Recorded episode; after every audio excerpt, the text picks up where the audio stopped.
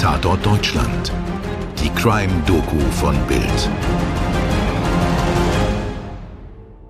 Man wusste nur, sie ist grauenhaft zugerichtet. Der Gerichtsmediziner hat später im Prozess gesagt, so sehen normalerweise nur Leichen aus, die von einem Zug überrollt worden sind. Also sie war komplett entstellt. Der Schädel war zertrümmert. Das klang schon direkt nach einer Tat entweder eines Wahnsinnigen, eines Psychopathen oder eben voller Hass, voller Wut. Bildchefreporter Frank Schneider unterstützt uns heute mal wieder bei einem Fall. Und dieser Fall erschütterte das Städtchen Rees in Nordrhein-Westfalen im Frühjahr 2009.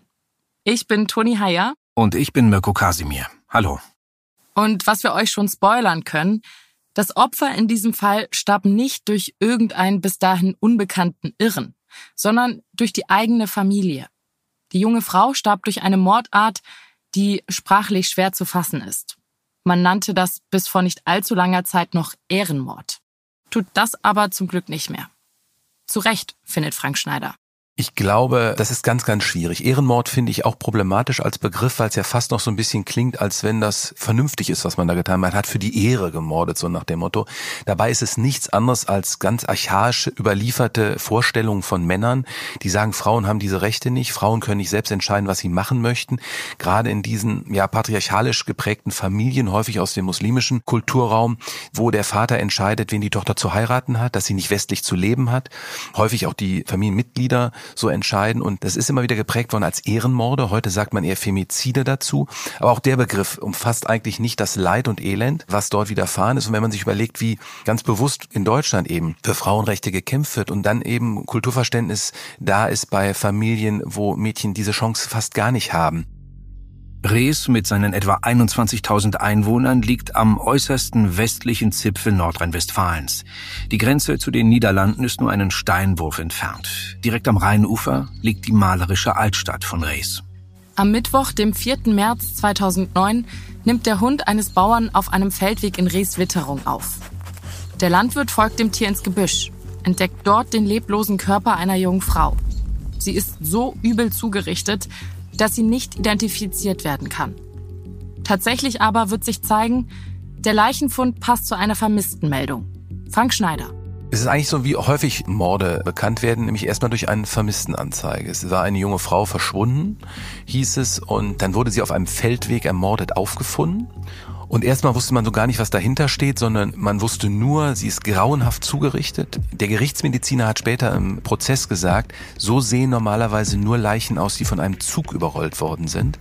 Also sie war komplett entstellt, der Schädel war zertrümmert. Das klang schon direkt nach einer Tat entweder eines Wahnsinnigen, eines Psychopathen oder eben voller Hass, voller Wut. Das sagen Ermittler immer, wenn jemand übertötet wird, so nennt man das, dann hat jemand ganz besonders viel Hass meistens in sich und dann sind es persönlich persönliche Beziehungstaten. Bei der Toten handelt es sich um die 20-jährige Gülsüm, deren Nachnamen wir hier mit S abkürzen. Sie stammt aus einer kurdischen Familie und hat noch neun Geschwister, darunter eine Drillingsschwester und einen Drillingsbruder. Gülsüm arbeitet bei McDonald's. Schon in den ersten Tagen der Ermittlungen bekommen es auch Frank Schneider und seine Kollegen ganz eng mit dem Fall zu tun.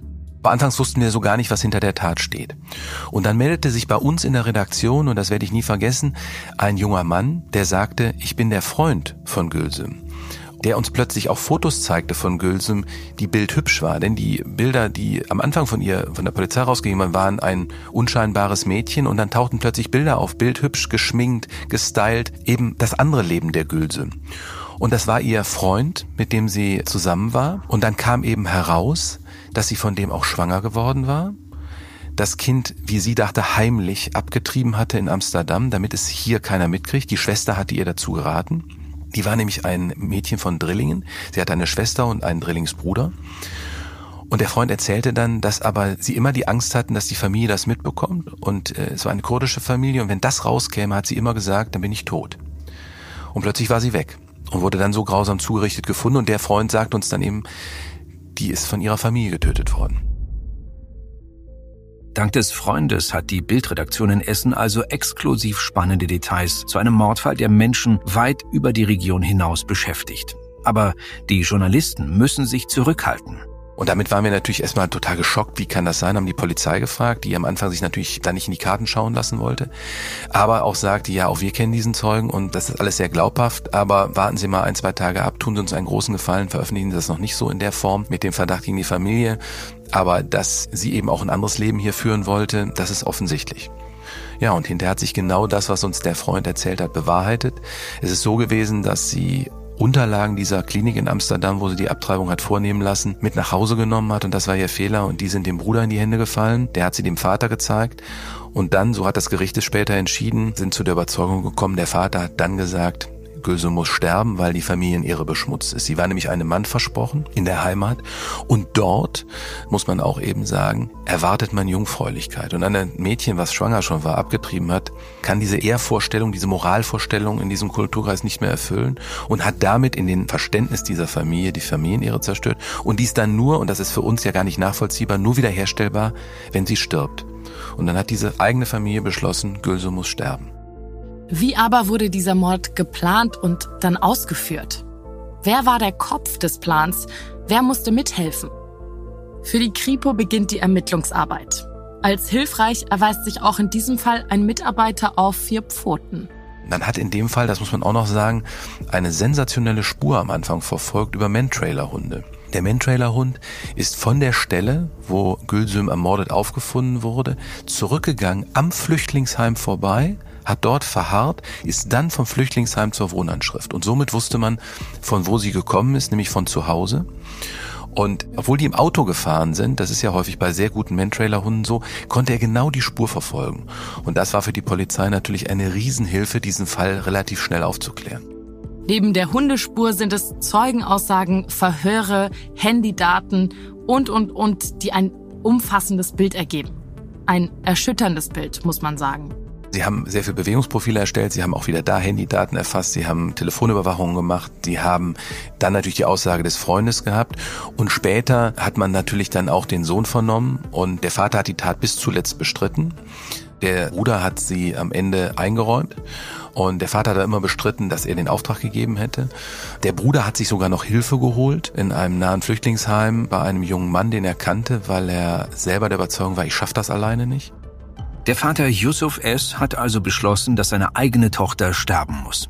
Er hat vom Doppelleben seines Kindes unter anderem erfahren, weil Gösem Unterlagen von ihrer Abtreibungs-OP in der Wohnung gelassen hatte. Der Vater will den Mord aber nicht selber ausführen, sondern bestimmt seinen Sohn Davut zum Vollstrecker. Und der wiederum denkt sich eine üble Falle aus für seine Drillingsschwester. Er hat Gülsüm dann auch in eine wirkliche Falle gelockt. Er hat gesagt, ihr geklautes Fahrrad wäre wieder gefunden worden und sie wollen das gemeinsam abholen. Ist mit ihm im Auto losgefahren, hat dann noch den Freund eingeladen im Flüchtlingsheim, sind dann noch vorbeigefahren und sind dann auf einen einsamen Feldweg abends im Dunkeln. Und dort hat er dann sie erst gewürgt und dann mit einem Ast so lange auf sie eingeschlagen, bis sie einfach nicht mehr wiederzuerkennen, weil sie wirklich ihren Schädel zertrümmert und den letzten Ast, man muss es so erzählen, wie grausam es war, hat er mehr oder weniger in ihren Kopf gebohrt. Also die Augenhöhlen waren gebrochen, der Kiefer war gebrochen. Also er hat sie einfach komplett übertötet und zerstört weil der Hass irgendwo da war, dass sie jetzt schuld ist, dass er auch diese Tat begehen musste. Also man hat am Ende das Gefühl, er war mehr oder weniger sauer auf seine Schwester auch immer noch, weil er doch jetzt für die Familie sie umbringen musste, weil sie die Familienehre beschmutzt hat und er sozusagen damit reingezogen wurde. Besonders schlau hat sich die Familie beim Mord nicht angestellt. Und so kann noch im gleichen Jahr am Landgericht Kleve der Prozess gegen Vater und Sohn beginnen. Bildreporter Michael Engelberg schreibt am 29. Dezember 2009 folgenden Artikel. Der Ehrenmord von Rees. Harte Strafen für Gülsüms Killer. Davut S., 20, sitzt in sich zusammengesunken auf der Anklagebank des Landgerichts Kleve. Sein Blick geht ins Leere. Neben ihm sein Vater Yusuf S., 50. Er zeigt gar keine Regung. Ob die beiden begriffen haben, was vor wenigen Augenblicken passiert ist? Und werden sie jemals begreifen, was für ein unfassbares Verbrechen sie begangen haben? Der Prozess um den sogenannten Ehrenmord von Rees ist vorbei. Die Männer, die ihre Schwester, ihre Tochter Gülsüm so furchtbar brutal ermordeten, müssen für lange Zeit ins Gefängnis. Die Urteile? Neun Jahre und sechs Monate Jugendstrafe für Davut S. wegen Mordes. Lebenslang für Vater Yusuf wegen Mordes. Ein dritter Mann, Komplize Miro M., 32, bekommt siebeneinhalb Jahre Haft wegen Beihilfe zum Mord. Zehn Monate nach der Tat sind sich die Richter sicher. Vater und Sohn planten gemeinschaftlich den Tod der jungen Frau. Soweit der damalige Bildartikel. Bleibt die Frage, ob die Täter im Laufe des Prozesses überhaupt begriffen haben, was ihr Verbrechen bedeutet. Frank Schneider. Ja, der Bruder hat schon ein Stück weit immer das Gefühl vermittelt, er ist irgendwo auch sauer, dass jetzt Gülsum mir sowas gemacht hat. Sie war ja auch seine Drillingsschwester, ist ja eine ganz besondere Bindung. Also er sah immer noch so, sie hat auch die Familie zerstört. Sie ist sozusagen auch mit Schuld. Aber trotzdem hat er die Tat bereut in meiner Wahrnehmung. Der Vater überhaupt nicht. Der Vater hat auch das weiter bestritten und will davon nichts gewusst haben. Der war gefühlt eiskalt und hat nie Reue gezeigt. Also die Schuld sah er immer bei seiner Tochter. Für den Bildreporter liegt darin die zweite Ungeheuerlichkeit neben dem eigentlichen Mord, dass der Patriarch die eigene Tochter zum Tode verurteilt und den Sohn so zum Mörder macht. Das ist so dieses perfide, er hat den Auftrag gegeben, sich die Finger aber selber nicht schmutzig gemacht. Es ist häufig so, dass der Jüngste in der Familie diese Tat begehen muss, weil er die mildeste Strafe bekommt. Und am Ende hat das Gericht das aber auch so erkannt. Der Sohn ist nach Jugendstrafe verurteilt worden, hat knapp zehn Jahre bekommen, der Vater aber lebenslang als Auftraggeber. Und ich finde, es zeigt, womit genauso ein Typ wie der Vater in diesem Fall einfach mal gar nichts zu tun hat. Und zwar mit Ehre. Ja, wir können ja auch mal nachschauen, was Ehre eigentlich bedeutet, denn laut Wörterbuch bedeutet Ehre Ansehen und Wertschätzung durch andere Menschen. Und bei Wikipedia, sorry, dass ich mal wieder Wikipedia zitiere, heißt es, Ehre sei ein verdienter Achtungsanspruch. Und genau den, ja ganz klar, verwirkt man mit einem so archaischen Mord. Das meint auch Frank Schneider.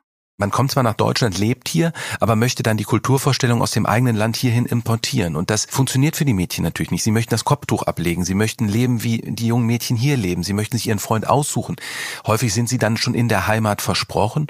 Und das ist immer das Hauptproblem. Sie müssen jungfräulich sein und sie müssen sozusagen dem versprochenen Mann auch bewahrt werden in der Heimat. Manchmal wollen die Familien auch, dass die Frauen dann, wenn sie erwachsen sind, in die Heimat zurückkehren und dort jemanden heiraten, den sie gar nicht kennen, der auch falsche Wertvorstellungen in den Augen der jungen Frau Frauen haben.